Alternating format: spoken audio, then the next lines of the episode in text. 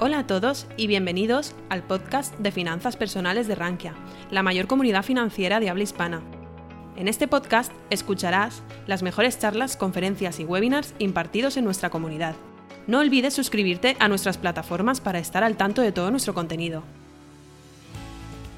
Eh, quiero aprovechar el, tiempo que se me da. Primero agradecer a, Rankia por organizar el evento y, sobre todo a vosotros por la, por la, atención que nos prestáis, que sabéis que, en castellano, que es un idioma antiguo e inteligente, sabéis que la atención en castellano se presta, no se da, por lo tanto siempre esperamos algo a cambio, ¿no? algún tipo de rendimiento. Y a mí lo que me gustaría es un poco pues, aprovechar estos, estos minutos para clarificar conceptos. Eh, durante la mañana de hoy yo creo que a veces utilizamos la palabra invertir y especular indistintamente. Además sabéis, y luego igual si me da tiempo también me gustaría hacer el matiz de que no es lo mismo especular que, hacer trading. ¿vale? Y luego si queréis también podemos comentar. Pero para empezar, pues eh, un poco por clarificar conceptos en qué consiste invertir. ¿no? Ahora, por ejemplo, en la presentación que teníamos de Pablo, en varios momentos, por, por, ver, porque veáis que tiene muchísimas acepciones, ¿no? pero Pablo en varios momentos ha dicho de, oye, no sé qué va a pasar con tal compañía. ¿no? En el momento en el que uno afirma que no sabe qué va a pasar, ya estamos especulando. ¿vale? Invertir sin especular, y me cojo la definición de Graham, que Graham está muy bien porque recordar que Graham, que es el, uno de los mentores de, Warren Buffett, escribe en el año 34, y es interesante a veces leer a, Benjamin, a Benjamin Graham, aunque el lenguaje igual es un poco arduo, es interesante porque Benjamin Graham escribe, antes de la revolución matemática de las finanzas de la década de los 50 y los 60. ¿no? Entonces, cuando se, empezó a confundir o limitar la definición de riesgo que simplemente se hacía o se asociaba a la idea de volatilidad. Aquí Graham, ¿qué, nos está diciendo como inversores? Si analizamos esta frase, veis que hay como tres, tres conceptos. Primero, entender el negocio. ¿vale? Muchas veces eh, cuando invertimos y vosotros que os tenéis muchas veces que construir una cartera, gran parte de la del trabajo que tenemos como gestores inversores es gestores del riesgo. Nosotros lo que queremos es que nuestro capital crezca y sobre todo protegerlo. O sea, si al final invertimos es porque estamos en un, en un entorno muy inflacionario y hemos de proteger nuestro capital de, la inflación y de los impuestos, que es una tarea nada fácil. Entonces, lo, primero que, que, nos dice Graham es esta idea de entender el negocio, de entender lo que estamos haciendo. Buffett, por ejemplo, ahora que estamos en la sala Buffett, siempre tiene una frase muy buena que es definir un poco el riesgo empieza cuando no sabemos qué estamos haciendo. La segunda idea es el, margen de seguridad, es decir, asegurar nuestro capital, ¿no? el principal. Y la tercera idea es que encima, oye, el retorno que vayamos a sacar nosotros de inversores se ajuste al perfil de riesgo de esa operación. ¿vale? Esto un poco por, por clarificar, porque esta slide la quería vincular con esta segunda, que es una manera de explicar en qué consiste la inversión, porque al final la inversión en bolsa no es distinta a la inversión en cualquier otro tipo de activo. El problema, y yo creo que es uno de, de, los grandes mensajes que os quería compartir hoy, es que a veces el hecho de que las acciones cotizadas dispongan de liquidez diaria, muchas veces el cambio en el valor transaccional o en las cotizaciones, uno, excita los nervios, muchas veces en demasía, y genera muchísima ansiedad los cambios en la, en la volatilidad y demás. Y a veces parece que el hecho de que podamos eh, tradear, pues que nos obliga a estar tomando decisiones cada vez, ¿no? Pero así no es como nosotros invertimos, por ejemplo, en el sector inmobiliario, o nadie compra o invierte en un restaurante o en un hotel pensándolo en venderlo en las a las pocas horas o a los pocos días o, simplemente pues mirando, no sé, gráficos de velas, ¿no? Cuando uno compra un edificio de pisos, por ejemplo, pues sabe que ese rendimiento va a tener un tiempo de maduración, ¿no? Entonces, en esta ecuación os he puesto un poco que a veces se nos olvida, pero esto es muy, muy fundamental, de que dentro de la inversión hay un pilar más previsible en donde podemos llegar a conocer o a desarrollar una convicción de inversión en los negocios en los que vamos a, a invertir, y luego un pilar más imprevisible, sobre todo a la hora de invertir en negocios cotizados, porque si alguno de vosotros habéis hecho operaciones de capital privado o de, o de private equity, sabéis que una de las ventajas a veces con, las inversiones en private equity es que el comprador y el, y el vendedor están operando con la misma información sobre ese negocio.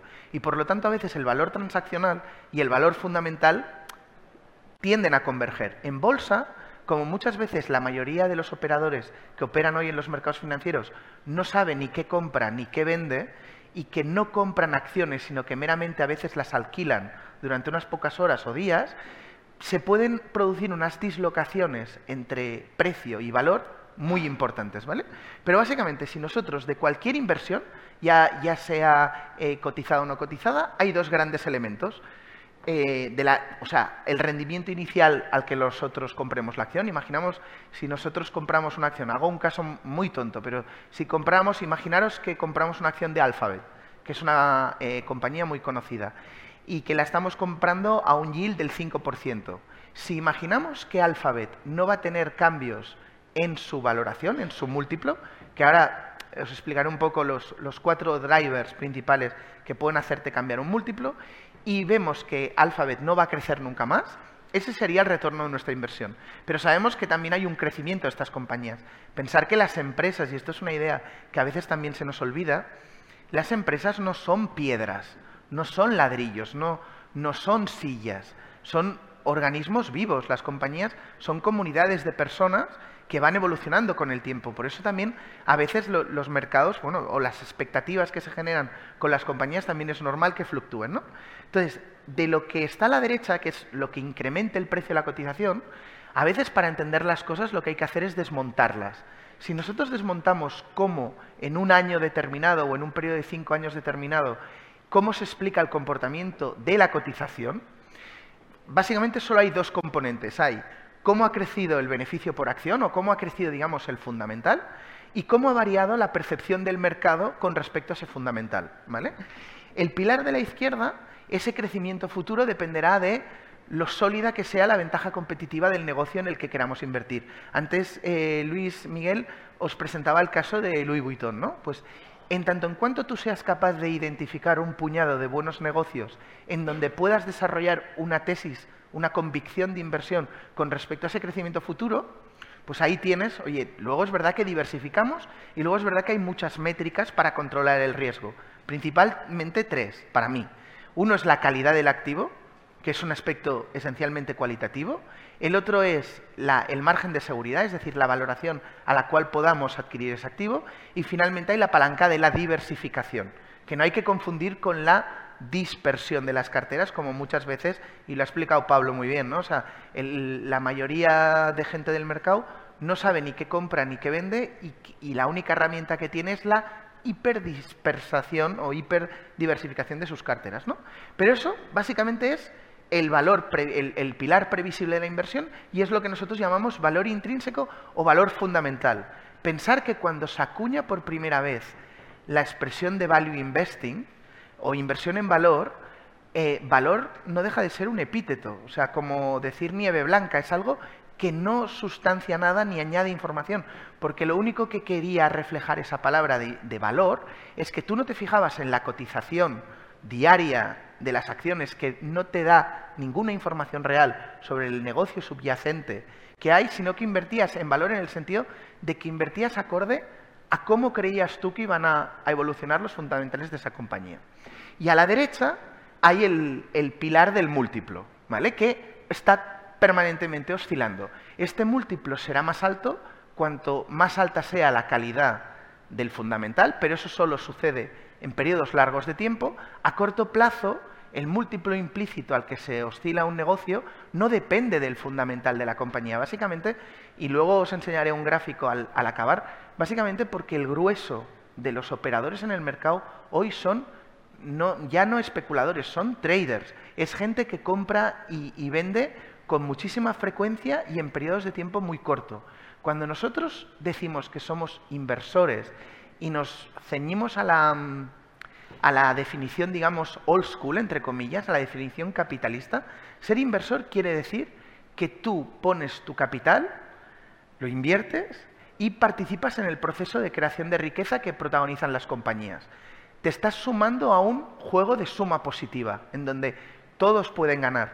Y lo único es que es verdad, y es mi, mi segundo gran mensaje importante, que es la importancia que tiene el ingrediente del tiempo no únicamente como elemento que te suaviza la volatilidad, sino sobre todo por dar tiempo a las compañías a realizar ese proceso de creación de riqueza. O sea, yo creo que ahora estamos en un momento muy paradójico que si, muchos inversores fueran agricultores, eh, ostras, plantarían una semilla de un pino y al día siguiente estarían enfadados si ese árbol no ha crecido y no les está dando sombra. Y seguramente cogerían la semilla y la moverían y la, y la, meterían en otro sitio. Totalmente absurdo, porque no dejan o no respetan los tiempos de maduración. A veces en renta fija, como en renta fija la duración del activo financiero es explícita y se nos dice, oye, estás comprando un bono a tres años. A veces mucha gente no se da cuenta de que cuando participa de un proyecto empresarial, necesariamente ese proyecto empresarial va a tener que ser a cinco, seis, siete o idealmente a muchos años. ¿no? Pero a corto plazo, Mr. Market, el valor transaccional puede no coincidir con el valor fundamental. Y ahí es donde están también las, las oportunidades. Aquí, por, por, deciros, algunas slides me saltaré porque si no, no me va a dar tiempo, pero esta cita de Warren Buffett precisamente en esto, ¿no? De Warren Buffett... Em, ¿Cuál es su gran ventaja competitiva? O, si tenemos que resumir a Warren Buffett en una frase, ¿qué es exactamente? Warren Buffett lo que hace es, no ve acciones, ve negocios, no ve accionistas, ve socios. Es gente que entiende que cuando tú compras una acción, eres propietario de una compañía. Yo, yo me acuerdo una anécdota ahora, mientras hablábamos aquí fuera antes de, la charla, yo me acuerdo que cuando empecé a invertir hace muchos años y era también un pésimo inversor, pero yo me acuerdo de tener 18, 19 años, em, ser accionista de un banco, que no diré el nombre y de, esto, porque da igual, no viene al caso, pero ir al cajero y motivarme y decir, oye, parte de este cajero automático, si quieres una parte muy pequeña, es tuya. Pero es sano, o sea, cuando vosotros sois dueños de un negocio, es muy sano que os lo toméis en serio. Es verdad que aquí, y esto lo tenía que haber dicho previamente, ¿no? De que uno tiene que saber a qué juega. O sea, especular e invertir es como jugar a fútbol o jugar a básquet. A algunos les gustará el fútbol y a algunos les gustará el básquet. Pero creo que ayuda mucho a ser un buen jugador de fútbol saber que estás jugando a fútbol. Si tú crees que estás jugando a fútbol pero realmente estás jugando a básquet, ostras, sobre todo la gente que esté fuera va a decir, este tío se va a hacer daño y, no, no ni en ¿no? Entonces, es muy importante saber un poco de, oye, ¿qué se me puede dar bien? Y entender, y yo os animo y celebro que la sala Buffett sea un pelín más grande que la sala Costolani, que por cierto, la sala Costolani, Costolani tampoco fue un trader. Eh, Costolani fue un especulador, un especulador en el sentido de que hay un ejercicio intelectual detrás. El tema es que el especulador apoya el grueso de su retorno en cambios en el valor transaccional. El valor transaccional dependerá de la psicología de los mercados. El valor fundamental lo podemos estimar. Cuando nosotros hablamos de valor fundamental es porque estamos hablando de un activo productivo que da una renta. Si queréis un dividendo, que aquí en España gusta mucho, pero da igual, da un yield. Entonces, como nosotros podemos estimar la productividad del capital, podemos digamos, emitir un juicio de valor, por eso hablamos de valor, de cuánto creemos que puede valer esa compañía y emitir una opinión. Si no hay fundamental, especulamos. Por ejemplo, os pongo un ejemplo de actualidad. En Nvidia, Nvidia hoy está cotizando a 200 veces beneficios. Como tiene beneficio, podemos emitir un juicio de decir, ostras, 200 veces beneficios, más de 30 veces ventas, normalmente ya más de 10 veces ventas es un, suele ser un red flag o algo que te tienes que mirar mucho, podemos emitir un juicio. Si, tes, eh, si Nvidia perdón, no tuviera beneficios, no tuviera fundamental, sería una opción ya 100% especuladora, porque no estaríamos, ya no podríamos emitir un juicio sobre cómo es la productividad de ese capital. ¿no? Avanzo, no, no me extenderé mucho más, son las 12 y, y 52. Acabaré con este, con este resumen eh, que he puesto aquí un poco, ¿no? De, digamos, valor transaccional, que somos más especuladores. Luego ya están los, los del trader, que, si queréis, no sé si dará tiempo de dar preguntas, pero yo creo que es otra cosa, ¿no? Pero fijaros, el valor transaccional nos lo dicta Mr. Market cada día. O sea, el mercado cada día es como, imaginaros que tenéis a alguien que cada día os ofrece por vuestras acciones líquido o cambio en efectivo. Pero ese precio no tiene, o sea, eh, imaginaos que tenéis, que volvamos al ejemplo de las casas, imaginaos que tenéis un vecino loco que un día os ofrece un millón de euros por vuestra casa y al día siguiente 300.000 euros. Oye, ¿verdad que vosotros, si sabéis que vuestra casa vale, me invento, 600.000 euros, pues, oye, no le haréis caso el día que os ofrece 300.000 y el día que os ofrece un millón decís, bueno, pues si este hombre está tan loco, pues los que tengáis acciones de envidia, pues igual os apetece decir, oye, mira, si hay alguien que me las quiere comprar a 200 veces beneficios, pues igual, pues, pues las vendo, ¿no? Pero es, ese es el valor transaccional. En cambio, el valor fundamental es una estimación subjetiva nuestra. Contra mejor conozcamos el activo, mejor será nuestra estimación y juicio de valor sobre la productividad futura del capital de esa compañía. Además es una, es una, estimación subjetiva sujeta a error. Por eso los inversores, aunque no nos guste mucho la diversificación, uno, procuramos operar con margen de seguridad, que es la diferencia entre valor y precio, Procuramos operar siempre en valores de mucha calidad, con poca deuda, con buenos directivos, con toda una serie de características y encima procuramos tener no uno, sino procuramos tener 30 de estos buenos negocios. ¿Vale? Luego está el, tema esto, ¿no? De, en un lado, básicamente estamos al albur de las emociones, por eso los, sabéis que al final no es que sean volátiles los mercados, es que lo es volátil todo. Ahora es incluso volátil la política, todo va rapidísimo. Yo Ahora, si, tuviera antes reflexionando, solo que no lo he dicho, pero si tuviera que sintetizar mi, ponencia de hoy en, los vídeos de TikTok, que sabéis que hace unos años alguien decidió que leer un titular y dedicarle unos pocos segundos a algo ya era demasiado tiempo y ahora se va a hacer todo en tres segundos, no vaya a ser que a la gente le, nos coja un ictus, pues yo, yo pensaba, digo, lo más importante para, a la hora de invertir es la paciencia. La paciencia, el tiempo. Y si me decís una segunda un segundo elemento importante que todavía nos ha dicho en la mañana de hoy, es tomar cierta distancia con, con el ruido que hay. Ahora hemos hablado de todos los cambios que van a haber con China, con tal. Oye, los inversores que estaban invirtiendo en la década de los 80 eh, y de los 70 tuvieron que si el frío nuclear, que si la Unión Soviética, que si tuvieron inflaciones de doble dígito. O sea, el mundo ha sido siempre complicado. Forma el, operar con incertidumbre forma parte del el paisaje inversor. Otra cosa es que la condición humana lleva muy mal lo de reconocer que nadie sabe qué va a pasar mañana y cuáles van a ser los acontecimientos. Entonces, a veces nos inventamos historias para empaquetar este futuro que tanta angustia genera y crear eh, a veces falsas ideas de certeza, pero operamos en incertidumbre y contra antes la aceptemos y como inversores lo que vamos a hacer es gestionar el riesgo en base a que esto, a que no sabemos qué pasará mañana. Le doy caña. Eh, cambia cada día a veces fuertemente. Normalmente el valor fundamental no oscila tanto. O sea, las compañías, muchos de vosotros seguramente sois empresarios. ¿Os venderíais hoy vuestra compañía porque mañana o los próximos meses la economía española seguramente se desacelere un poco? ¿O os vais a vender vuestro piso porque os vayan a decir que... Entonces, el valor fundamental de las cosas para alguien a largo plazo que las esté valorando con una tasa de descuento razonable no cambia tanto.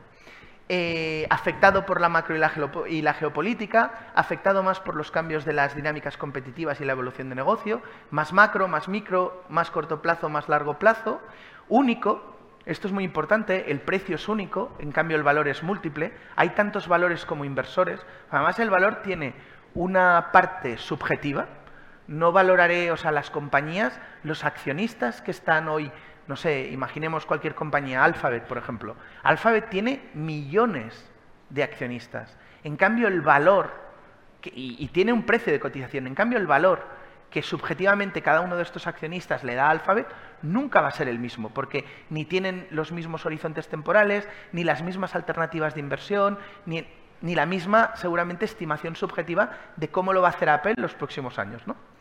Y luego un poco la visión esta de más gamblers y, más inversión. Tenía alguna slide más, así que os pueda compartir importante. Me gustaría compartiros. Bueno, esta yo creo que es muy importante. Dejarme a ver si soy capaz de tirar para atrás. No sé si soy capaz de tirar para atrás. No, creo que solo va para adelante esto. Ah, no, sí, sí, sí, perdonadme. Esta es, yo creo, bastante ilustrativa, ¿vale? Fijaros, Normalmente, o sea, el mercado, esto es una comparativa, eh, creo que se hizo, mira, entre el año 94 y el 2013. En la columna de la izquierda tenéis lo que dio el mercado, un 8,7. Y en la columna de la derecha tenéis un poco el retorno medio que sacó el inversor, que es casi 4 puntos, 3 puntos y pico menos que el, mercado. La diferencia, normalmente esto es lo que se conoce como el, el behavioral gap que es simplemente que el inversor no supo tener la conducta adecuada, la paciencia adecuada, no supo eh, comportar, o sea, todos llevamos, mira, ¿veis qué bien? Todos llevamos un especulador dentro. A veces lo que hay que hacer es dominarle y entender que invertir sin especular es la manera más segura a veces de hacer crecer nuestro patrimonio a largo plazo. Y eso requiere, sobre todo, dominar nuestras emociones y nuestra conducta. Y con este mensaje, para no alargarme, que ahora le toca a mi compañero Javier, pues eh, nada, espero que os, haya, que os hayan sido ideas útiles y sobre todo que, que os hagan ser mejor inversores. Si te ha gustado nuestro podcast, te invitamos a que nos lo cuentes en los comentarios. Además, no olvides suscribirte a través de tu plataforma favorita o el blog Rankia Podcast para estar al día de todas las novedades.